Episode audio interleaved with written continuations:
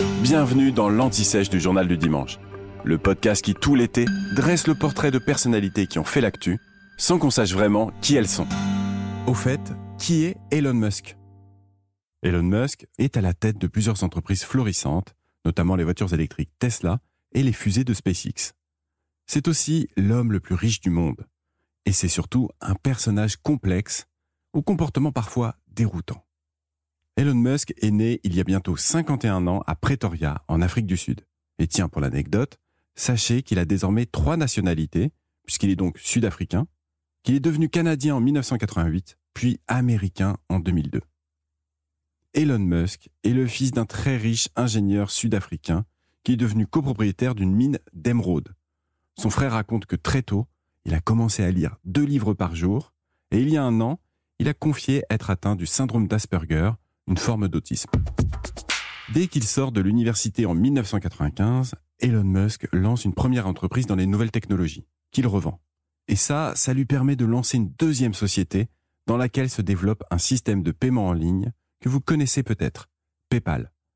Et c'est quand il revend PayPal que son ascension s'accélère puisqu'il empoche près de 200 millions de dollars. Nous sommes en 2002.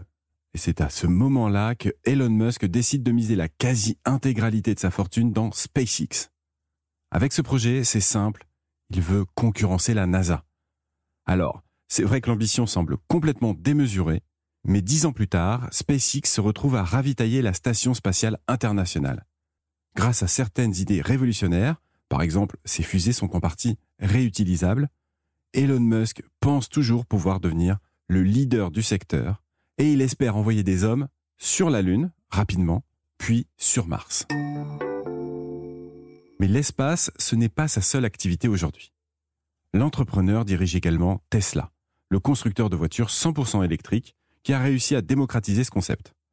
Et il projette de révolutionner également le secteur des batteries.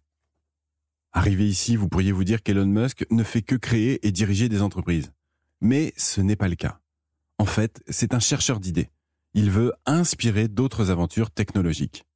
On peut citer par exemple Hyperloop. C'est un concept pour transporter des voitures dans des tunnels souterrains à une vitesse tout juste inférieure à celle du son, c'est-à-dire plus de 1200 km heure. Il y a aussi Neuralink, une société qui cherche à créer des interfaces entre le cerveau humain et des intelligences artificielles en utilisant notamment des puces cérébrales. À chaque fois, ces projets suscitent un peu de méfiance et beaucoup d'incrédulité. En fait, pour résumer, on peut dire que tout est hors norme chez Elon Musk. Sa personnalité, certaines de ses idées et son comportement. Tiens, je vous donne juste un exemple. Aux États-Unis, il a participé à un talk show où il buvait du whisky et il consommait du cannabis à l'antenne. Et puis, il y a la question de son influence.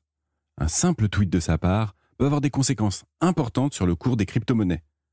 Elon Musk est aujourd'hui l'homme le plus riche de la planète, avec une fortune estimée à 257 milliards de dollars. Et on n'a toujours pas vraiment compris ce qu'il voulait. Vous venez d'écouter l'Anti-Sèche du Journal du Dimanche, le podcast qui répond à la question que vous n'osiez pas poser. Je suis Vivien Vergniaud et si vous avez aimé ce podcast, mieux si vous voulez écouter d'autres épisodes préparés par la rédaction du JDD, c'est facile. Abonnez-vous, suivez-nous, c'est gratuit. On vous donne rendez-vous trois fois par semaine en podcast et tous les jours sur le JDD.fr. À bientôt.